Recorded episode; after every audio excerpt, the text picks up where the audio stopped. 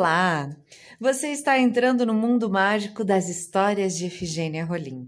Eu, Ciliane Vendrúsculo, atriz e contadora de histórias, sou idealizadora do podcast Histórias da Rainha Efigênia.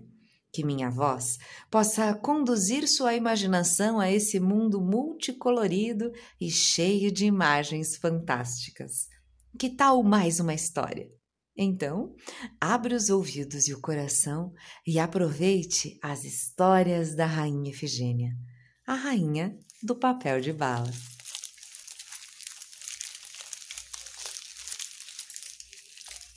Dando sequência à divulgação de histórias de outras escritoras e escritores brasileiros de importante relevância para a literatura e contação de histórias de nosso planeta, Hoje vamos conhecer uma lenda brasileira, adaptada por Clarice Lispector no livro Doze Lendas Brasileiras. Ela se chama Alvoroço de Festa no Céu. Não é que na véspera do carnaval houve no céu uma festa para os bichos da selva? Os convites foram entregues por um beija-flor que delicadamente os deixava em cima de corolas de vitórias régias. O bicho que ia passando viu seu nome no envelope e pulava de alegria. Tinha sido contemplado com um programa para o final de semana. Mas notaram todos que só recebiam convites os bichos de asa, o que era uma injustiça. Pelo menos foi o que o sapo pensou. Os animais de terra estavam conformados, esperando o dia em que houvesse a festa lá na selva mesmo. Mas, como disse, o sapo verde não. Todos riam dele e de suas reclamações coachadas e inúteis. Ele aproveitou o fim manso de tarde para gritar bem alto e ser bem ouvido. Eu também vou. Os pássaros caçoaram e perguntaram: E cadê tuas asas, bicho feio? Foi então que pensou: Devo consultar quem é igual a mim porém mais velho. E realmente, no brejo que ficava entre as samambaias e avencas, encontrou um sapo velho e cheio de sabedoria chamado Quaquaquá. Este se amedrontou com as intenções do sapo jovem. Olha, é melhor para a sua saúde não sair do chão e ter água por perto. Então o sapo jovem lhe disse: O senhor é capaz de guardar um segredo? Pois bem, eu vou é dançar lá em cima.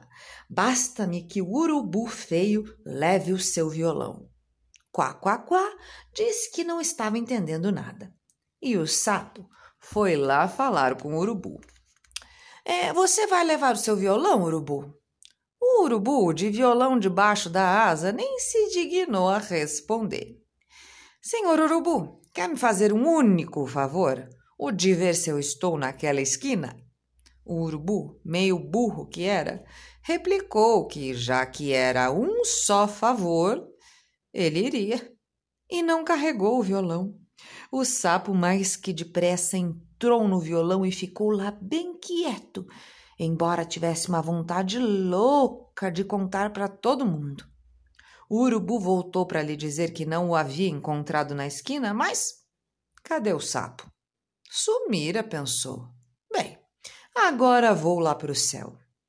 Para encurtar a história, o sapo, dentro do violão, chegou ao céu e, mais do que depressa, pulou para fora e começou a dançar, todo feliz. Os pássaros se espantaram. Perguntaram ao senhor sapo como havia chegado, mas a alma do negócio é o segredo e o sapo só respondeu bem mal criado. Ah, é que eu me arranjo sempre. E entrou de novo sorrateiro no violão para ir embora. Mas o urubu percebeu a coisa toda e ficou com muita raiva. Espertinho, não é? Pois agora mesmo é que você vai voar, porque eu vou é te soltar no ar. E então o sapo pediu todo manhoso: É, está vendo aquela pedra e aquele lago? Pelo amor de Deus, deixe eu cair na pedra, porque se eu cair no lago eu me afogo.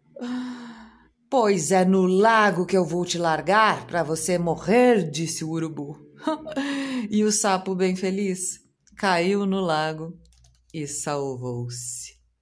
Moral da festa? Bem, não houve. e quanto a vocês, espero que tenham gostado nessa história. Um beijo grande e até o próximo episódio. Este projeto é realizado com o apoio do Programa de Apoio e Incentivo à Cultura, Fundação Cultural de Curitiba e da Prefeitura Municipal de Curitiba.